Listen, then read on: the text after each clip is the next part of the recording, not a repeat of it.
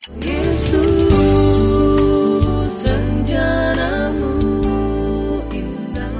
hati dan hidup kami supaya yang kami dapat adalah berkat dan bukan kutuk dalam hidup ini Bapa. Karena kami berjalan dalam kebenaran-Mu Tuhan. Urapi hambamu yang tidak ada apa-apanya, urapi setiap kami. Dalam nama Yesus yang percaya Tuhan di tengah kita, memberkati kita. Katakan bersama. Amin. Tuhan memberkati. Tepuk tangan sore-sore buat Tuhan. Shalom.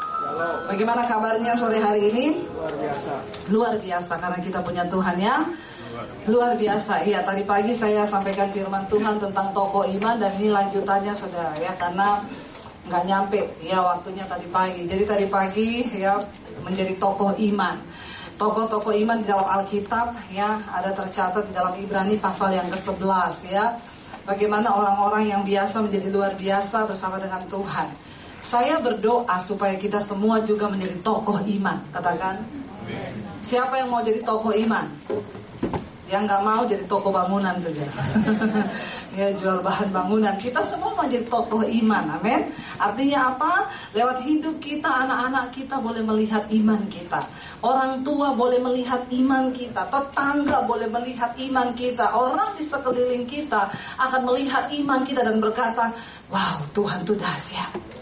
Berapa banyak yang mau? Tidak semua mau ya saudara. Tadi pagi saya sudah sampaikan baru dua toko loh, waktunya udah habis ya. Semoga malam ini bisa tembus 8 toko. Berarti kita pulang jam 12. Amin. Saudara saya tidak amin. Jadi saudara tadi pagi adalah toko yang pertama itu Habel. Habel itu tercatat sebagai toko iman yang pertama Alkitab berkata begini ya. Karena iman Habel ya Ketika dia mati, darahnya masih berbicara kepada Tuhan. Karena iman Habel mempersembahkan persembahan yang benar. Ini cuma cuplikannya ya. Kalau saudara mau lihat lengkapnya nanti lihat di YouTube saya. Jangan lupa like dan subscribe. Jadi saudara ya, kenapa Habel yang pertama tercatat sebagai tokoh iman yang pertama? Habel ini orang yang mati pertama kali di bumi. Ini pemakaman pertama yang layak nggak ada. Kenapa? Karena baru empat orang di dunia kan. Saudara tahu Habel ini siapa? Anaknya siapa? Adam dan Hawa ya nikah punya anak ya dua yaitu Kain dan Habel. Baru empat orang di bumi udah dibunuh satu. Jadi nggak ada yang layak kan? Cuma tiga orang kan waktu itu. Ini kisah pembunuhan pertama di bumi ya ini kisah pembunuhan pertama. Jadi jangan bilang gini, oh sekarang orang bunuh karena akhir zaman ya cari duit susah. Zaman ini belum cari duit. Belum ada duit. Amin. Kok nggak percaya? Amin. Bilang amin dong. Amin. Ya, ini zaman ini belum ada duit, saudara. Jadi kain itu bekerja sebagai kain kerjaannya apa? Petani. Habel sebagai peternak, ya peternak dia beternak. Lalu ya kain itu bertani. Jadi waktu itu belum ada duit nggak ada yang beli. Ya mereka itu bertani ya hanya untuk mencukupi dirinya sendiri. Baru empat orang loh di bumi udah ada bunuh-bunuhan.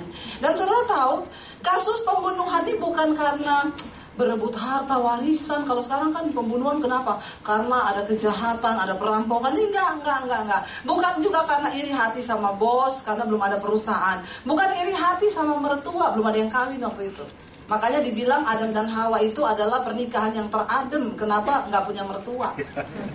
Nggak pernah berantem mereka ya. Nggak ada ipar lagi. Cuma benar-benar berdua saudara. Bayangkan sendiri di dunia loh ya. Itu baru bilang benar-benar sendirian.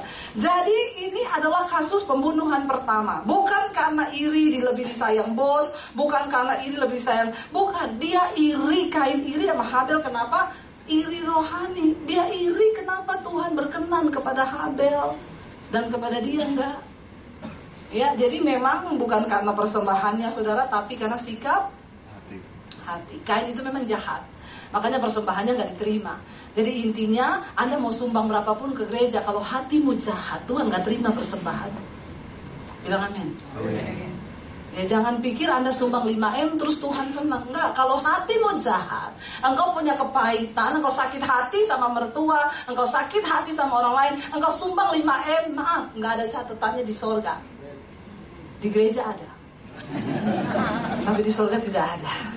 Ya, makanya saudara jangan hanya masuk gereja karena banyak orang masuk gereja nggak masuk surga. Di sini ada gereja lagi kan dibuka kan di lantai berapa? Ya jangan salah lantai saudara. Jadi yang lucunya tadi pagi saya tuh mau masuk saudara ya.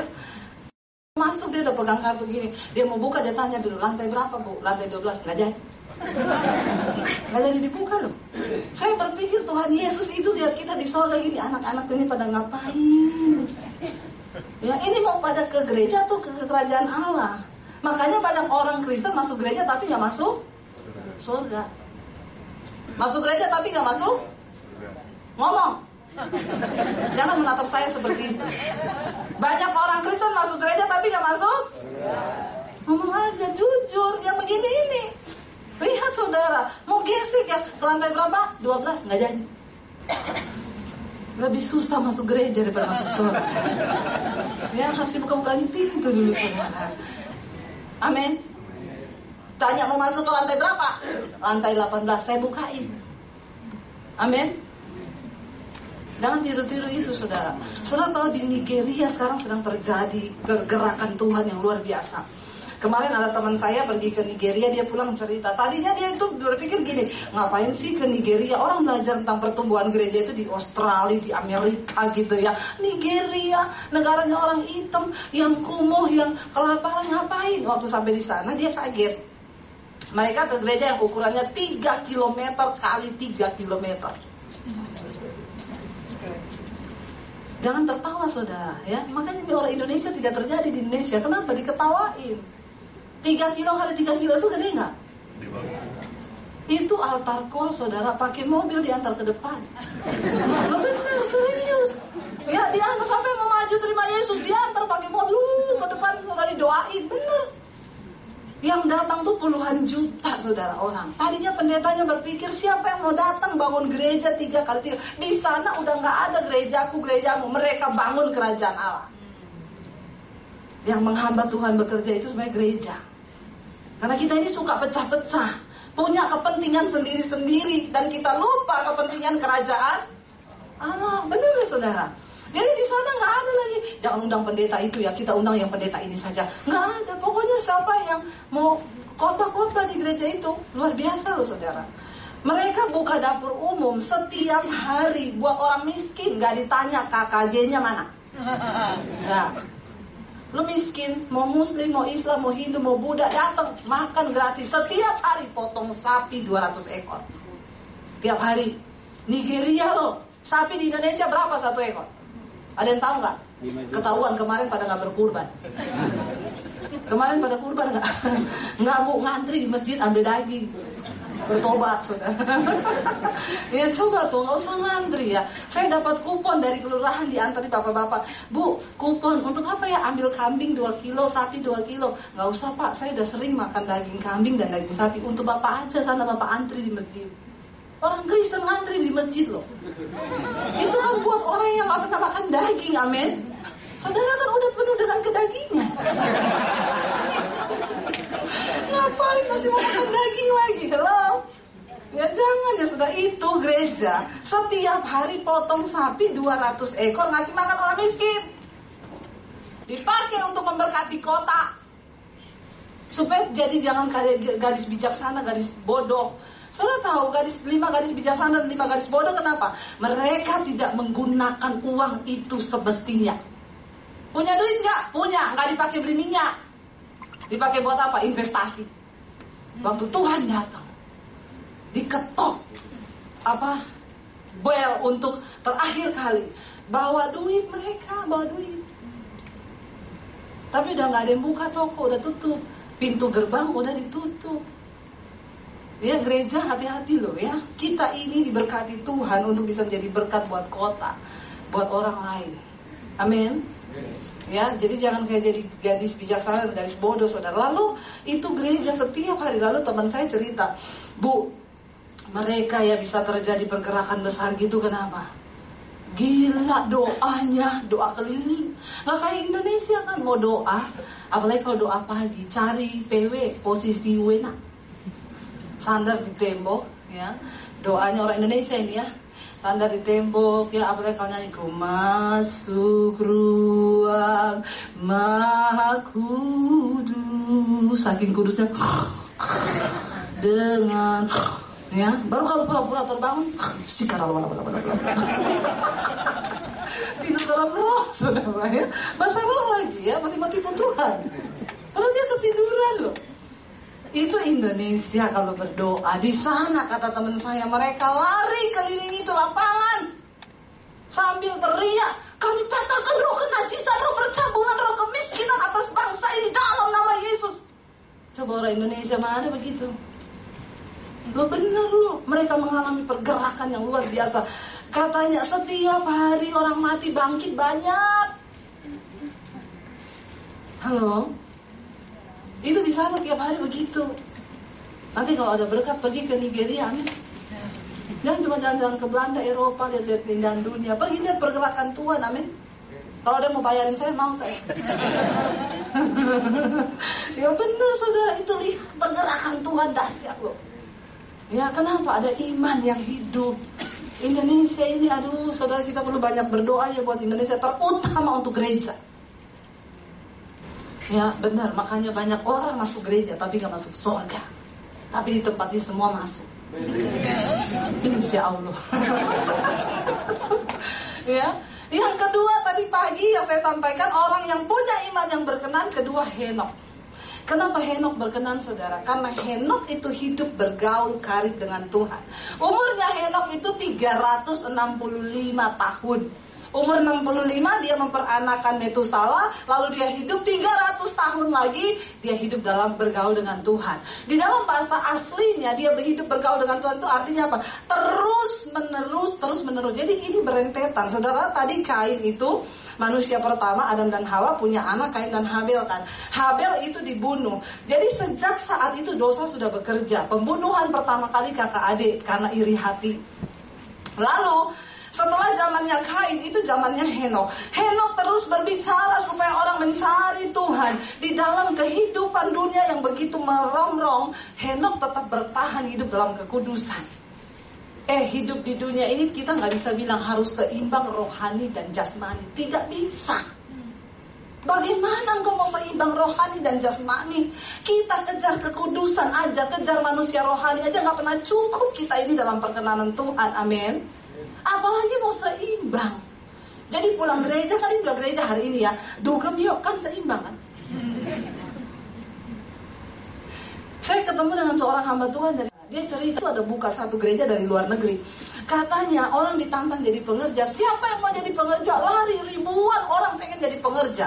Lalu dia cerita gini, saya lagi membuat studi banding. Kenapa orang-orang itu pada itu ditantang jadi pengerja? Wah ribuan maju. Itu saya lagi tertarik dia bilang. Di sini tantang jadi pengerja berapa banyak yang angkat tangan masuk? Tiga ribu? Mikir-mikir dulu ya yang ada malah banyak yang keluar juga. Ini perlu kita bertobat loh saudara ya. Dia bilang gini, itu ya ribuan lari langsung. Saya lagi bikin studi banding, saya temukan bu, kenapa orang-orang pada mau di gereja itu? Karena gereja itu fun. Tidak ada tekanan. Saudara orang suruh bertobat itu tertekan nggak? Lo tertekan kan?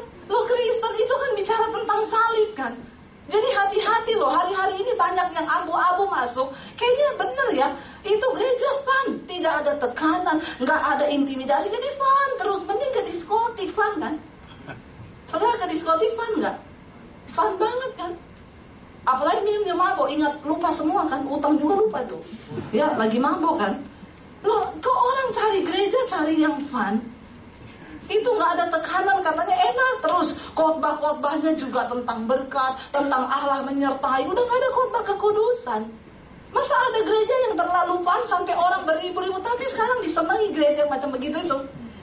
Tidak pernah nyinggung dosa. Pokoknya jangan ngomong-ngomong api neraka di sini ngomong surga terus ini kan jemaat tertidur loh makanya saya sudah melihat gereja-gereja begitu yang homo tetap homo yang lesbi tetap lesbi, yang selingkuh tetap selingkuh. Ya terjadi begitu. Bertahun-tahun dia ke gereja bolak-balik tetap homo melambai. Ya benar saudara. Nggak ada pertumbuhan. Kenapa? Nggak pernah ada tekanan untuk berubah. kita ini bertarung dengan daging ini tekanan nggak saudara? Henok itu bertahan di dalam zamannya pada waktu itu orang semua berdosa. Saya yakin Henok itu tertekan loh. Dia melihat keadaan dunia yang seperti ini. Sekarang-sekarang ini ya kita hidup kudus itu kayaknya memang aneh loh di tengah angkatan ini. Orang hidup kudus dibilang seorang rohani. Padahal memang hanya orang rohani yang masuk surga. Bukan yang sok-sokan saudara. Kita ini kan harus berubah. Amin. Saya tuh cerita sama teman saya gini. Saya pelayanan di daerah-daerah tuh ya lagi puji-pujian orang kerasukan di sana, kerasukan di sini. Lalu dia tanya begini, Bu, saya mau tanya ya, Ibu pelayanan di Jakarta ada nggak orang kerasukan? Iya loh, hampir nggak ada loh orang kerasukan selama saya pelayanan di Jakarta. Apalagi di Jakarta ini nggak ada, pernah ada kan? Ada nggak yang kerasukan sini? Lagi ibadah terus kerasukan? Ya, nggak ada kan saudara, aman-aman ya. Lalu saya itu bertanya loh, ini pertanyaan serius loh. Iya ya, kenapa saya pelayanan di Jakarta nggak pernah ada yang kerasukan di gereja? Lalu Roh Kudus itu jawab saya gini, kenapa? Karena di gereja itu iblis sudah tidak bekerja sekarang, cuman kontrol. Halo, iblis bilang gini, nggak usah bekerja keras, kita nggak usah ganggu mereka, dagingnya aja udah gede. Ini nggak ada campur tangan setan loh, daging toh aja udah gede. Bener, setan bilang nggak usah. Gereja yang fun itu sudah nggak ada setan, cuma kontrol aja lancar, lancar coy. Lo kalau ada setan yang bekerja situ? Pasti terjadi kekacauan, terjadi tekanan karena setan nggak suka orang bertumbuh. Tapi kalau lancar-lancar, aman-aman, fun-fun, nah itu berarti udah setan biarin aja tuh. Lancar kan lancar. Yang homo tetap homo kan? Oh, biarin aja mereka dengar firman nggak apa-apa. Tambah tambah terus ribuan ya tambah pengerjanya tambah nggak apa-apa. Teman kita kan? Lo benar saudara. Apa itu daging itu? Ya Galatia 5 ayat 19 sampai ayat 21. Ini tidak ada unsur setan. Ini daging. Baca sama-sama.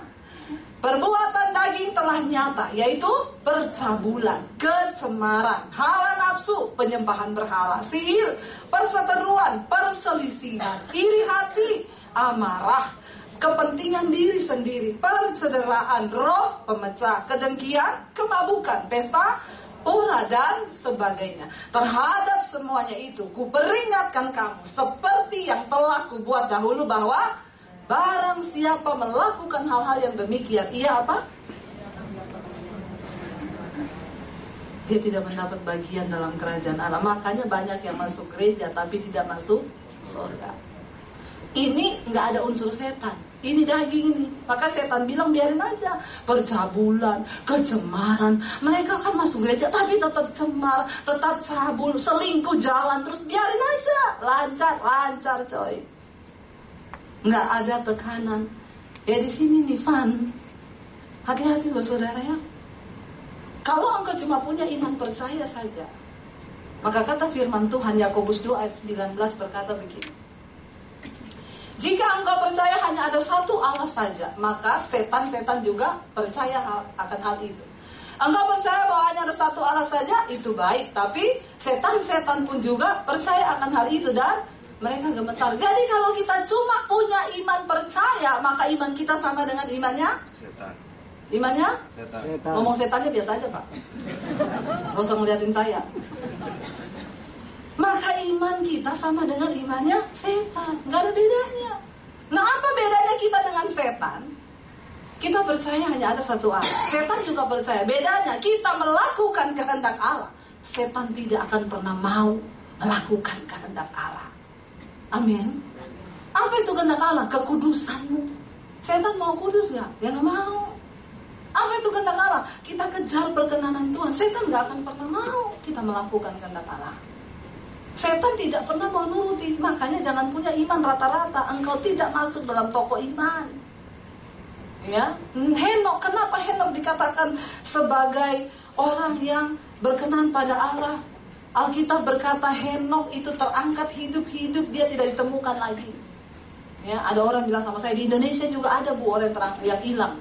Ranger siapa? Editansi. Dia hilang saudara. Tapi yang pasti bukan diangkat Tuhan dia tapi bersembunyi ya Jangan ikut-ikutan saudara ya. Jadi Henok itu diangkat karena hidupnya berkenan, dia tidak ditemukan lagi. Dia bergaul dengan Tuhan. Kekristenan itu berbicara tentang hubungan. Kristen itu hebatnya bukan karena saya khotbah ke mana-mana. Kristen hebat itu bukan karena dia gembala sidang. Kristen hebat bukan karena dia WL hebat. Kristen hebat bukan karena dia bisa main musik hebat. Kristen hebat itu adalah orang yang berjalan di dalam hubungan pribadi dengan Tuhan. Henok salah satu. Apa itu berjalan hubungan pribadi dengan Tuhan? Bukan saudara masuk di kamar, terus tiap hari doa, ya baca Alkitab doa tiap hari begitu. Enggak, enggak engkau di mobil, engkau di rumah, engkau di dapur, di kamar mandi, rohmu tetap berhubungan dengan Tuhan. Engkau tetap berjaga dalam roh. Engkau tetap dituntun sama Tuhan. Kain itu saudara tadi dikatakan sebenarnya waktu kain itu iri hati, Tuhan sudah berfirman loh sama kain, kenapa hatimu panas? Makanya mukamu tuh muram. Kalau engkau berbuat baik, maka wajahmu pasti berseri-seri.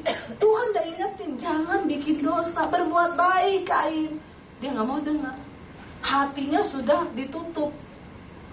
Ya karena dia memang jahat, dia nggak mau dengar apa kata Tuhan. Sebenarnya saudara, mau orang Kristen, mau orang bukan Kristen, mau Buddha, mau Hindu, mau Muslim, Alkitab berkata Tuhan menaruh hukum-hukum Tuhan dalam hati setiap manusia. Sebenarnya Tuhan tuh bicara. Ya saudara ingat itu kisah yang uh, apa jambret di Cempaka Putih yang lalu yang yang orangnya meninggal tasnya ditarik lagi naik ojek online tasnya nggak kedapet orangnya jatuh mati di tempat saudara nah waktu itu kan pelakunya tidak ketangkap karena dari pantauan CCTV itu hanya terlihat dia pakai jaket merah tapi plat nomor motornya nggak dapet Lalu kenapa dia bisa ketangkap? Tiga hari waktu dia lihat itu berita di TV orangnya mati, dia dikejar sama hati nuraninya. Dia dikejar. Lalu dia nggak berani pulang, dia muter-muter tidak berpulang. Saudara stres dia, hati nuraninya mengejar dia.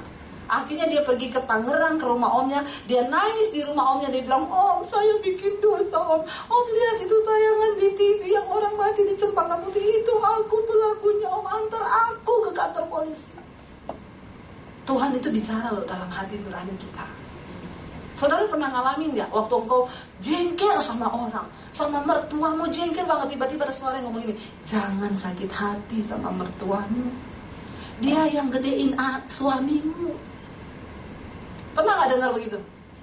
Nggak pernah. Astagfirullah, subhanallah. Saya udah nggak mau korban lagi kalau gitu. Kita tutup saja dalam doa. Saudara pernah kan? Kita ngalami kan kalau kita bikin dosa ada suara kan di dalam hati kan. Dia ngomong kamu jangan berdosa ya.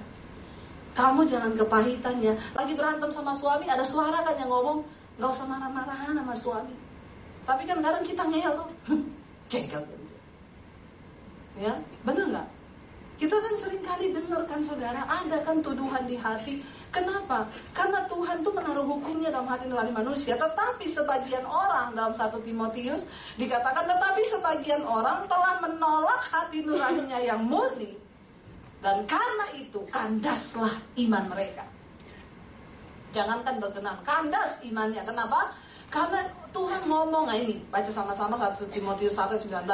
Beberapa orang telah menolak hati nuraninya yang murni itu dan karena itu kandaslah iman mereka. Pelayanan silakan, khotbah silakan. Kalau iman udah kandas, nggak bakal terjadi apa-apa dalam hidupmu. Engkau cuma melayani toh, tapi Tuhan tidak berkenan atas hidup. Lalu kita ngapain? Rugikan kita. Benar nggak saudara? Udah capek-capek melayani, capek-capek datang ke gereja, tapi kalau Tuhan tidak berkenan atas hidup kita, terus kita mau ngapain? Ya, kita kejar perkenanan Tuhan. Yang ketiga, nah ini ya, yang yang baru nih sore hari ini. Orang yang berkenan di hadapan Tuhan, yang ketiga tercatat adalah Nuh. Jadi setelah Kain itu mati, Henok lahir. Henok ini adalah orang yang berkenan pada Tuhan. Dia terus mewartakan dalam angkatannya, hidup takut akan Tuhan, hidup takut akan Tuhan, bertobat. Waktu Henok mati, Nuh lahir. Jadi ini semua ada sejarah-sejarahnya saudara. Ya, lalu Nuh, Nuh lahir. Nuh lahir dalam angkatan yang bengkok, makin sesat orang. Sejak zaman Kain dibunuh, dosa semakin merajalela di bumi. Sampai zamannya Nuh. Nuh adalah orang yang berkenan pada Tuhan. Karena iman Alkitab berkata maka Nuh dengan petunjuk Allah tentang sesuatu yang belum kelihatan baca sama-sama jangan malas baca Alkitab ya saya dari tadi udah ngomong terus saudara nggak mau ngomong loh Yuk baca sama-sama ya ayatnya 1, 2, 3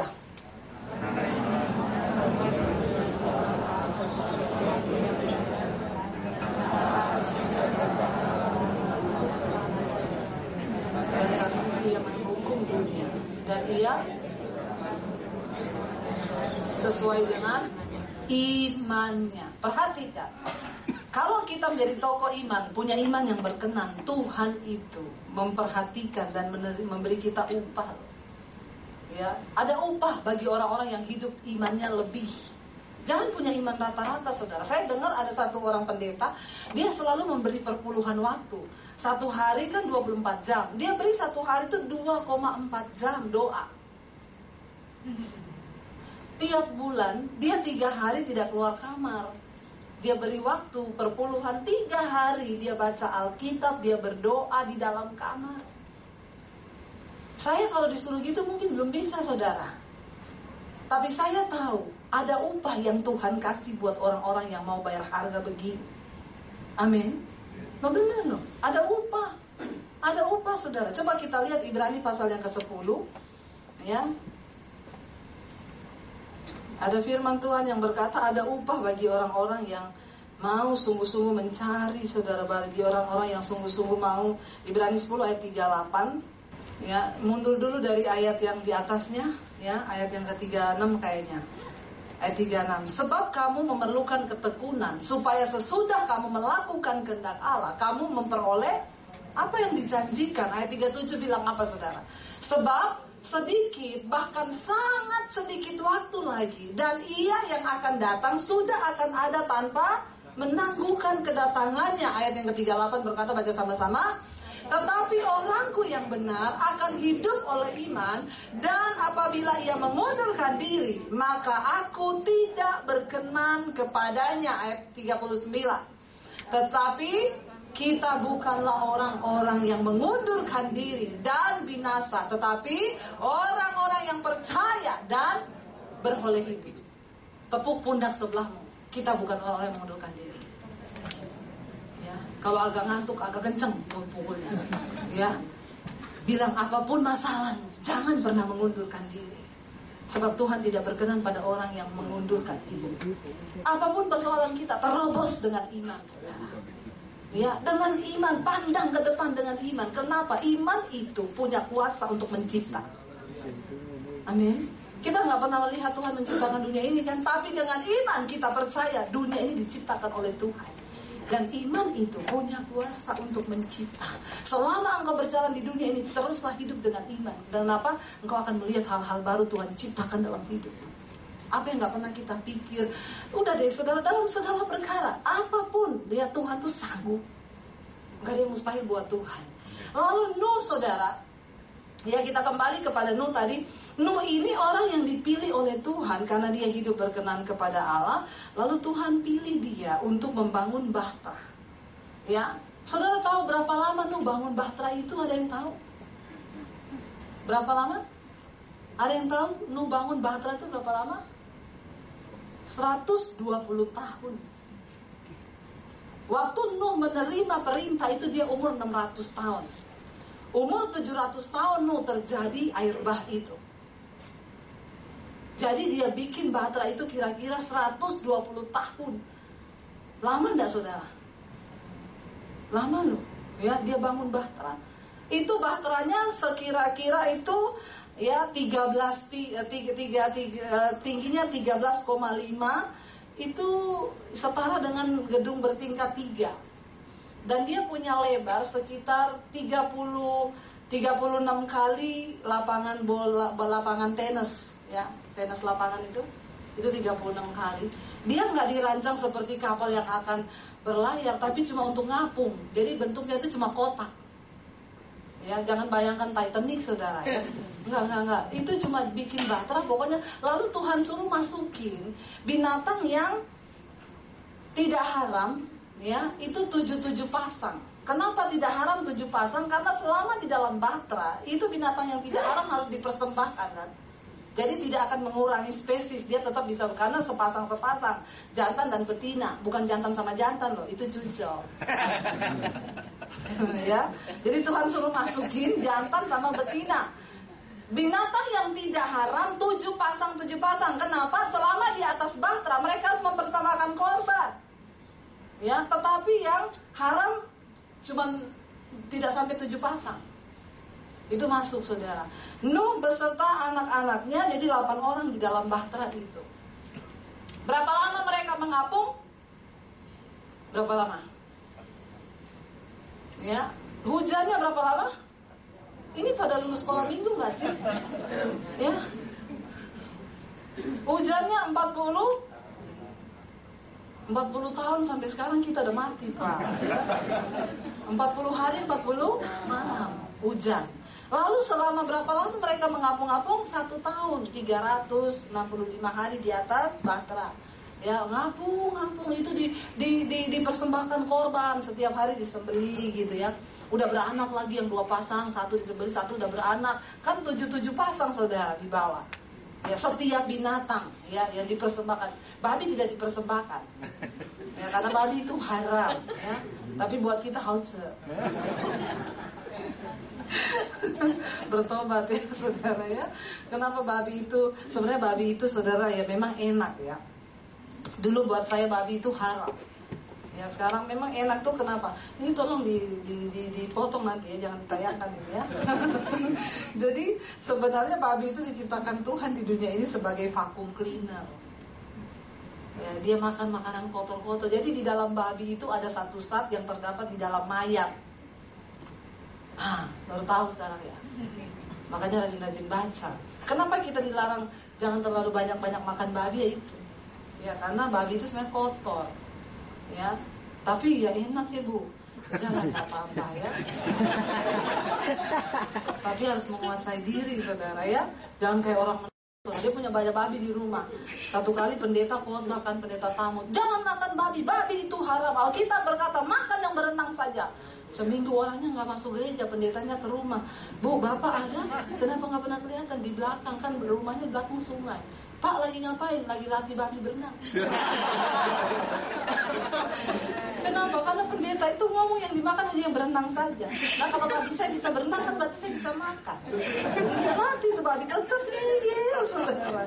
Ya, jadi ya begitulah. Babi itu nggak masuk, tidak masuk dalam katra. Ya yang masuk itu hanya binatang-binatang Nah, masuk tapi tidak dipersembahkan, maksudnya dipersembahkan sebagai korban. Nah, Nuh ini memperlihatkan imannya. 120 tahun dia bangun itu batra, ditunjukin Tuhan pakai kayu gofir. Engkau bangun sekian hasta kali sekian hasta, tingginya sekian, ininya sekian. Secara logika kalau Nuh nggak punya iman, apalagi anaknya tiga dengan mantunya tiga, satu aja ngomong gini, Papa, hari gini, Bapak ini dengan suara Tuhan tuh suara setan loh. Lo kan bisa ngomong begitu kan? Terus suruh bangun bahtera di atas gunung orang lain tuh bangun bahtera di pinggir laut pak, di pinggir sungai. Lah bapak itu bangun di atas gunung itu buat apa? Diketawain orang ada harga yang mahal. Lu tiap hari naik ke atas gunung bangun itu bahtera setiap hari selama 120 tahun. Saudara tahu kenapa 120 tahun? Itu waktu yang Tuhan beri untuk manusia bertobat. Selama itu Tuhan tunggu bangsa itu bertobat supaya dia nggak jadi hukum. Ada ayatnya saudara. Saya ini nggak buat-buat ya. Tapi saya cari dulu. ya kejadian pasal yang ke 6 ya dikatakan begini saudara ayat yang ke tiga Tuhan bilang begini rohku tidak akan selamanya tinggal di dalam dunia ini dalam manusia karena apa hanya 120 tahun saja. Nah ini berfirmanlah Tuhan. Rohku tidak akan selama-lamanya tinggal di dalam manusia karena manusia itu adalah daging, tetapi umurnya akan 120 tahun saja. Ini kisah kejadian 6, ini zamannya Nuh. Jadi Bahtera itu dibangun 120 tahun. Selama itu Tuhan biarkan tuh itu Roh Kudus ya bicara kepada manusia untuk mereka tuh bertobat. Tuhan kasih mereka waktu bertobat 120 tahun selama pembuatan baterai itu ternyata nggak ada yang bertobat. Jadi Tuhan hukum waktu itu semua semua bayangkan cuma Nuh satu keluarga yang didapati benar di hadapan Tuhan. Betapa bobroknya bangsa itu. betapa rusaknya zaman itu saudara. 120 tahun nih ya itu sesuai dengan Nuh membangun bahtera Jadi Alkitab ini gak ada yang secara kebetulan saudara. Ya rohku tidak akan selama-lamanya tinggal dalam manusia karena manusia itu adalah daging. Tetapi umurnya akan 120 tahun saja. Tuhan kasih kesempatan. Nah roh kudus itu kasih kita kesempatan hari-hari ini. Sudah berapa lama dia tunggu kita ini biar bertobat. Amin. Ya karena yang Tuhan tidak tertarik dengan persembahan uang, persembahan harta yang berikan, tapi dia tertarik dengan hati yang hancur, dengan pertobatan, dengan orang yang datang menangis di kaki Tuhan dan memberikan iman yang berkenan kepadanya. Saya berdoa kita semua menjadi orang-orang yang menjadi tokoh iman. Ketika anakmu nanti besar bercerita, ngomong gini sama temennya, saya ini sampai detik ini percaya sama Tuhan, kenapa? Mamiku sama papiku itu Iman mereka sama Tuhan itu itu yang mereka wariskan. Apa yang bisa kita wariskan kepada keturunan kita? Duit? Duit habis. Anda tinggalkan duit banyak-banyak. Berantem anakmu. Ya, bisa bunuh-bunuhan sama kayak Kain dan Habel. Tapi kalau kita tinggalkan mereka warisan iman, itu mereka peroleh segala sesuatu dalam hidup ini. Amin. Benar saudara ya. Nuh itu dia berkenan Kenapa? Karena iman dia membangun bahtera Dia percaya sama apa yang Tuhan katakan Zaman sekarang untuk orang mempercayai kata Tuhan itu udah susah saudara Kenapa? Apalagi generasi kita nih orang tua ya. Engkau punya tugas berat di generasi ini. Kita punya tugas berat. Anak-anak kita ini saudara, itu Tuhannya Google. Benar dia mau cari jodoh dia cari di Google. Bagaimana cara mencari jodoh yang benar? Dia katanya Tuhan. Dia tidak berdoa. Kita bangun tengah malam sakit mah, cari di Google penyebab sakit mah dan cara mengatasinya. Udah gak ada yang berlutut berdoa Tuhan sembuhkan sakitku dalam nama Yesus. Apalagi ambil minyak ke belakang lalu olesi, udah gak. Tanpa kita sadari iman ini mulai bergeser. Saya bertamu ke rumahnya wakil gembala yang anaknya sekolah di international school. Saya bertamu lagi duduk di situ, anaknya pulang sekolah teriak, Suster! SMA. Dia lempar tas, Suster! Bawa itu tas ke atas. Saya bilang gini, dek, udah gede kan, bisa bawa sendiri, mau dibawa sendiri. Dia jalan sambil, kepo! Dalam hati saya ini kalau anak saya saya batis nih. Dan 10 menit. Agak lama gitu. Dia dia buka mata langsung di rumah bapak di sorga. Lebih baik dia ketemu Tuhan. Anak begini coba. Oh benar saudara. Ya ini anak wakil gembala. Sekolah di international school. Saya bertamu di rumahnya Pak Haji. Anaknya itu sekolah di sekolah sekolah negeri masuk rumah Assalamualaikum. Waalaikumsalam. Mari nak masuk. Bapaknya dicium tangan, saya dicium tangan. Terus apa yang sedang kita didik? Etika yang bagaimana saudara? Iman yang bagaimana yang kita wariskan pada anak-anak kita? Makanya anak saya, saya bilang belajar yang keras masuk negeri. Terus aku sekolah negeri diantar karena enggak naik angkot. Naik angkut pusing loh mam Gak ada AC Mami dulu jalan kaki. Jadi kamu pilih jalan kaki atau naik angkut Loh saudara bukan apa-apa ya. Anak-anak sekarang itu ah, Kita didik semuanya serba ada. Zaman instan semuanya instan. Apa-apa mereka itu Mereka nggak pernah belajar soal hidup sulit Ngerti nggak anak kita sekarang ini? Bangun pagi udah pakai HP, udah ini, udah semuanya serba ada semua. Ini salah loh kita ini. Iman yang bagaimana? Saya ajari anak saya naik naik angkot. Pulang hari pertama, pusing tahu mam, angkot tuh dada si panas. Baru pertama, sesuatu yang dilakukan sampai 21 hari akan menjadi kebiasaan. Terusin dulu sampai 21 hari pasti nggak ada keluhan. Bener, hari kedua pusing tahu duduknya miring kan baru hari kedua. Begitu lewat sebulan sudah tidak ada keluhan. Cuma terjadi keluhan, saya ajak dia ke gereja, kan mobil pribadi, harusnya duduk ke depan, dia duduk miring. Dek, ini mobil pribadi, duduk ke depan, pusing mama menghadap ke depan. Sudah biasa susah. Bagus ya saudara. Kena AC aja pusing, suruh bukain kaca. Karena sudah terbiasa naik angkot. Ajar susah saudara, benar. Iman itu perlu latihan. Orang itu kalau udah terbiasa bergumul, pergumulan yang lain-lain mah kecil. Untuk punya iman yang berkenan, kita harus tahan banting.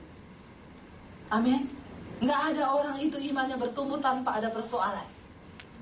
Yang lagi ada masalah berapa banyak di sini? Saya berdoa Anda keluar sebagai pemenang. Yang tidak ada masalah, saya doakan ada masalah.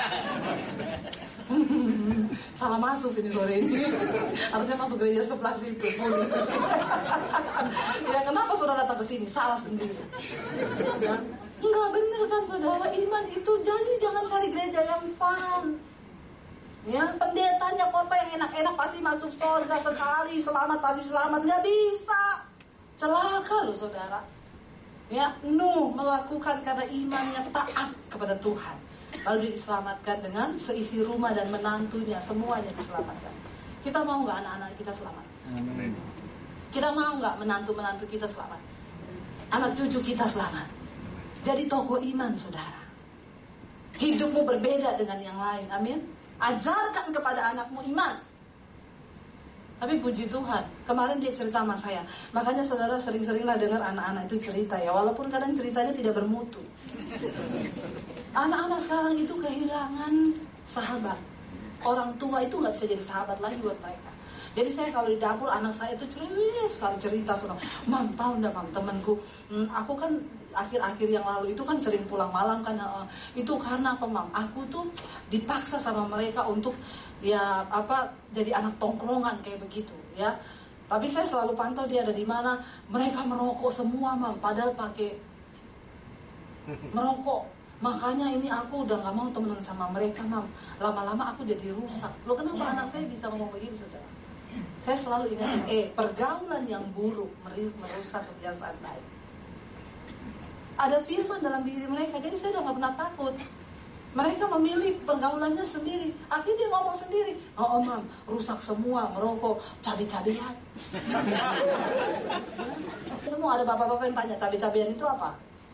Cabai-cabean itu cabai-cabean itu sebutan buat anak-anak remaja yang udah mulai nakal yang udah mulai pacaran, yang udah mulai lakukan macam-macam dengan teman-temannya. Itu namanya cabai-cabean. Nah kalau yang udah tua rawit-rawitan. Tobat. Tuhan udah mau datang. Jadi toko iman. Amin. Yang terakhir adalah Abraham. Ya, saya nggak bisa khotbahin semua banyak ini di sini saudara ya. Nanti baca aja sendiri di rumah ya. Kalau mau tanya silakan hubungi saya. Baca sama-sama karena iman Abraham taat ketika ia dipanggil untuk berangkat ke negeri yang akan di, terimanya menjadi milik pusakanya lalu ia berangkat dengan tidak mengetahui tempat yang ia tuju. Belum ada Google Map. Ya, Abraham disuruh pergi, tidak dikasih peta. Kalau ada Google Map kan enak, belok kiri. 500 meter, lakukan puter U. Ya. Tujuan Anda berada di sebelah kiri, ini nggak ada. Dia harus pakai iman jalan. Makanya Alkitab berkata setiap tempat Abraham berhenti, dia bangun mesbah untuk Tuhan. Orang itu kalau hidupnya udah terlalu enak, nggak butuh tuntunan Tuhan lagi, nggak doa. Makanya perlu kita ini dididik, dihancurkan, ditekan supaya apa? Kita berharap lagi sama Tuhan. Amin. Amin. Saya berdoa ditekan semua. Haleluya. Mengalami tekanan. Lo benar, kalau itu membuat kita dekat dengan Tuhan, kenapa enggak? Benar nggak? Aku tertekan itu baik bagiku supaya aku belajar ketetapan. Itu iman Kristen, amin. Jangan cuma mau datang ke gereja ada masalah, Tuhan pasti buka jalan. Tuhan pasti kasih jalan keluar. Amin, amin, amin, amin. Nyanyi kiranya engkau memberkati aku berlimpah-limpah Tuhan bilang tobat lu Mau diberkati terus nggak tobat-tobat Nggak mungkin saudara ya Ketika Habel dibunuh mati Habel punya iman yang berkenan sama Tuhan Saudara tahu darahnya berteriak meminta keadilan Orang yang punya iman berkenan sama Tuhan, lu gak usah cari pembelaan, Tuhan yang akan bela. Kenapa? Karena tadi Alkitab bilang ada upah. Ada upah yang menanti orang-orang yang setia kepada Tuhan. Upah kalau engkau hidup dalam kejahatan ya ada upahnya. Orang itu mau pura-pura munafik, saudara pelayanan tapi hidup dalam dosa. Gak usah tunggu lama, Tuhan akan buka. Karena kita nggak bisa sembunyi sesuatu pun dari Tuhan. Amin. Sebaliknya kalau engkau hidup benar, mau orang tekan kayak apa, mau difitnah kayak apa, Tuhan mengenal siapa milik kepunyaannya. Dan orang yang memuduskan dirinya pasti akan diangkat sama Tuhan. Karena iman juga ayat yang berikutnya bilang apa? Karena iman Abraham itu taat, ya. Karena iman ia diam di tanah yang dijanjikan itu seolah-olah di suatu tanah asing dan di situ ia tinggal di kemah dengan Ishak dan Yakub yang turut menjadi ahli waris janji yang satu itu. Diam di tanah itu nggak ada apa-apa, diam. Nunggu rencana Tuhan tergenapi. Ayat yang berikutnya karena iman lagi apa? Abraham dikatakan Sebab ia menanti-nantikan kota yang mempunyai dasar yang direncanakan dan yang dibangun oleh Allah. Ya, dia tunggu saudara. Ayat yang ke-11 bilang apa? Karena iman, ia juga dengan Sarah beroleh kekuatan untuk menurunkan anak cucu walaupun usianya sudah lewat, udah opa-opa. Karena ia menganggap dia Tuhan yang memberikan janji itu setia. Kalau Anda menerima janji Tuhan, imani saja saudara. Satu saat Tuhan pasti akan genapi. Saya ingat dulu waktu saya diusir dari rumah, saya berdoa di kontrakan, di kos-kosan. Waktu itu kerjaan saya cuci baju anak-anak kos, masak buat anak-anak kos, tidak digaji cuma untuk numpang makan. Saya dapat penglihatan waktu doa saya berdiri di sebuah mimbar di panggung. Orang ribuan berdiri di banyak. Di bawah saya banyak orang ribuan berdiri, saya berdiri seolah-olah seperti pembicara hebat. Waktu itu kan di dalam doa, oh dalam hadirat Tuhan nangis saya imani begitu buka mata di kamar kos. Gak ada orang. Pakaian kotor setumpuk saya harus cuci pakai tangan bukan pakai mesin. Tapi saya belajar mengimani apa yang saya lihat dengan mata iman. Imani saja. Abraham menanti kota itu. Abraham menanti anak yang akan lahir. Padahal istrinya udah mati haid. Udah tidak mungkin. Tapi bagi Tuhan tidak ada perkara yang mustahil. Karena dia yang berjanji itu setia. Amin. Yang berikutnya ayat 11 bilang apa saudara?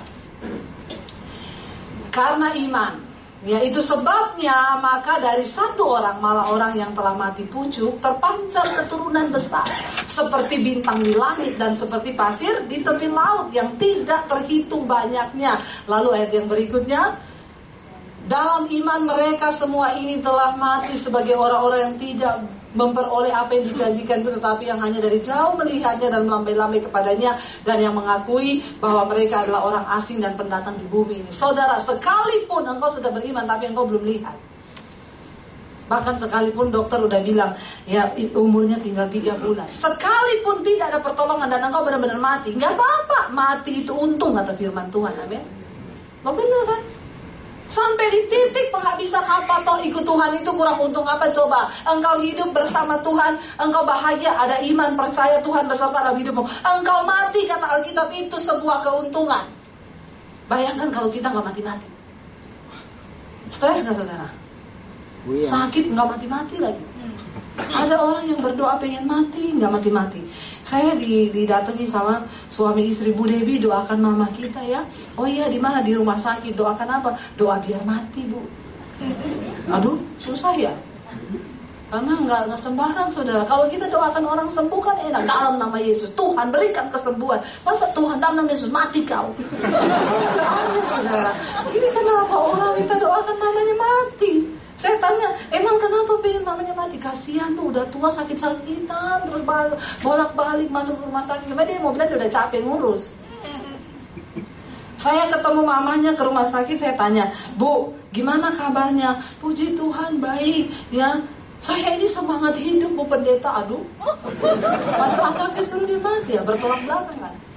Saya tidak berdoa supaya dia mati. Tuhan, saya tanya, ibu punya kuasa gelap nggak dulu pernah? Oh pernah dulu ke dukun-dukun gini. Kita berdoa ya bu, putuskan segala kuasa kegelapan. Karena ada ada kalanya orang itu juga nggak mati-mati karena ada dukun yang ada ada ilmu yang nahan.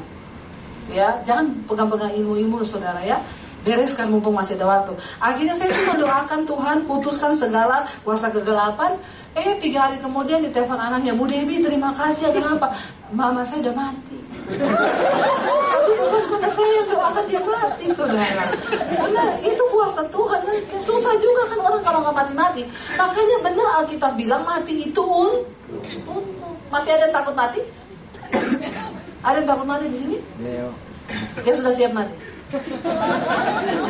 Membingungkan ya, saudara. Karena iman juga Abraham mempersembahkan Ishak anaknya yang ditunggu saudara puluhan tahun. Akhirnya Tuhan kasih, eh begitu udah dikasih Tuhan minta anak yang satu biji itu. Ya, karena iman maka Abraham kala ia dicobai mempersembahkan Ishak, ia ya yang telah menerima janji itu rela mempersembahkan anak yang tunggal loh, tunggal. Kalau Tuhan berkata begini, Abraham, kan anakmu ada 13 Anak yang nomor tujuh yang pemabuk itu narkoba, engkau sembeli buat aku. Abraham akan bilang, yes. Dari dulu ke Tuhan, segera saya potong dia. Ini anak sial memang. 13 anaknya saudara. Ini cuma satu, tunggal disuruh sembeli. Tapi dengan iman, Abraham taat. Sampai ke hal yang paling dia senang. Diminta sama Tuhan, dia kasih. Hari ini apa yang saudara paling senangi di hidup? Hobimu kah? Perhiasanmu kah? Duitmu kah? Kalau Tuhan minta itu, saudara mau nggak kasih? Jangan jawab sekarang, terlalu alay. Karena itu butuh pergumulan. Lo bener nggak? Kalau Tuhan minta sesuatu yang kita sayang banget, kita kasih nggak saudara? Kita mikir dulu kan, kita kasih apa enggak gitu ya? Gak tahu kita kasih apa enggak. Tapi Tuhan tahu imanmu dan hatimu. Saudara, makanya Alkitab bilang, sekalipun dalam kematian, kenapa Abraham itu rela mempersembahkan Isa? Karena dia tahu di negeri kekekalan dia bakal ketemu lagi dengan anaknya. Saudara, saya cuma mau bilang ya, engkau sudah tiba kepada Tuhan yang benar hari ini. Tinggal apa? Bangun imanmu. Jangan pernah mengundurkan diri. Kita bukanlah orang yang mengundurkan diri. Sampai di garis-garis akhir kami mau berjuang Tuhan. Amin. Paksa dirimu, paksa pikiranmu, paksa engkau untuk melakukan firman. Itu iman yang berkenan. Dan iman itu akan menggerakkan hidupmu. Iman itu akan menciptakan banyak hal yang engkau bahkan tidak bisa lihat dengan matamu. Itu yang Tuhan janji. Dan kami mau bilang Tuhan sampai di garis akhir kami tidak akan pernah mundur. Kenapa? Karena kami tahu engkau ada di dalam kekekalan. Ya Yesus yang sudah berdiri di sana. Kita mau sampai pada sana saudara. Pada garis akhir itu Rasul Paulus bilang sampai kita mengakhiri pertandingan itu dengan baik. Dan kita berkata, yes aku telah mengakhiri pertandingan imanku. Dan aku telah berjuang dan menang sampai pada garis akhir. Mari kita bangkit berdiri bersama. Ajar kami mengenal Tuhan. Bahwa semua peristiwa yang terjadi dalam hidup ini Tuhan terus bekerja mendatangkan kebaikan. Kita naikkan pujian Bapa Surgawi ajar kami mengerti bahwa rencanamu indah bagi hidup kami. Bapa Surgawi ajar kami mengenal semua jalan-jalanmu di hidup kami. Supaya kami tahu bahwa Tuhan selalu turut bekerja buat kami.